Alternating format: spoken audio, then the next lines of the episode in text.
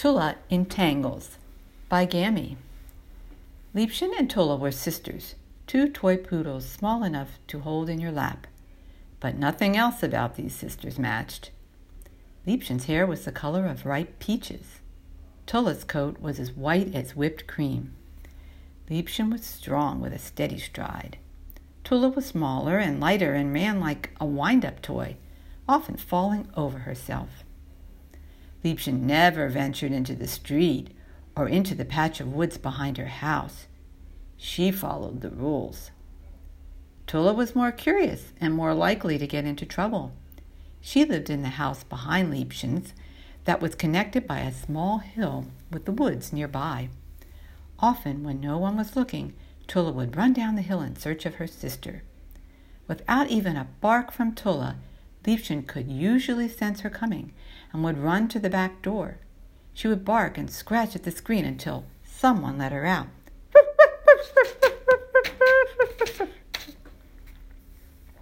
The two sisters would jump on each other, standing on their two back legs.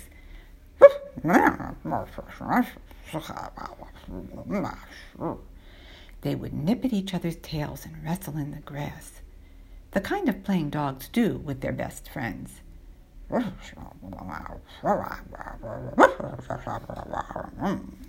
After a while, Tulla's family would realize she was missing and look for her in Liebchen's yard. One day, Tulla had meant to sneak out and visit Liebchen, but as she ran down the hill, her little feet got twisted around each other and she tumbled into the nearby woods instead. Tulla was curious. Look at all the leaves and pebbles in here. Sticks, even insects, she thought. She sniffed and pushed sticks and leaves aside with her nose.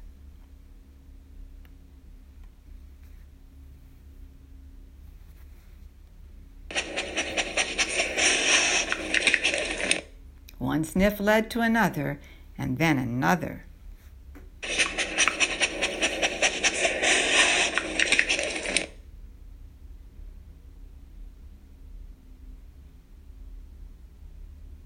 Soon she was so deep in the woods she got tangled in a ball of leaves and vines. She tried to break free by pulling on her legs, but she wasn't strong enough. She started to bark, but no one answered. Tulla started to cry. Would anyone hear her or find her? After a long while, Tulla heard her name being called. Tulla, Tulla, where are you? She's not in Liebchen's backyard. When Liebchen heard people calling for Tulla, she became worried. Liebchen could sense Tulla, but not this time.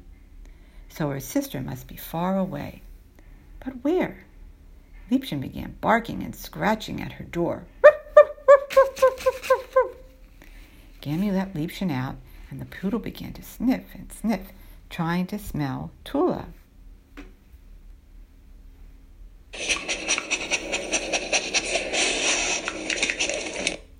Finally, Liebchen got a whiff of Tulla's scent. She followed the smell. It got stronger and stronger, but was leading to the woods where Liebchen knew she was not allowed. She looked up at Gammy and barked as if to ask, Can I go in there? Woof, woof. Gammy said, It's okay, Liebchen. Keep sniffing. Lead the way.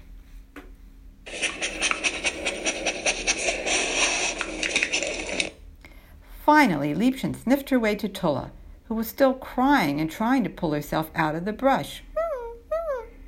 When she saw Liebchen and Gammy, she bowed her head as if to say, I'm sorry. Gammy gently removed sticks and leaves from around Tulla's legs until she was free.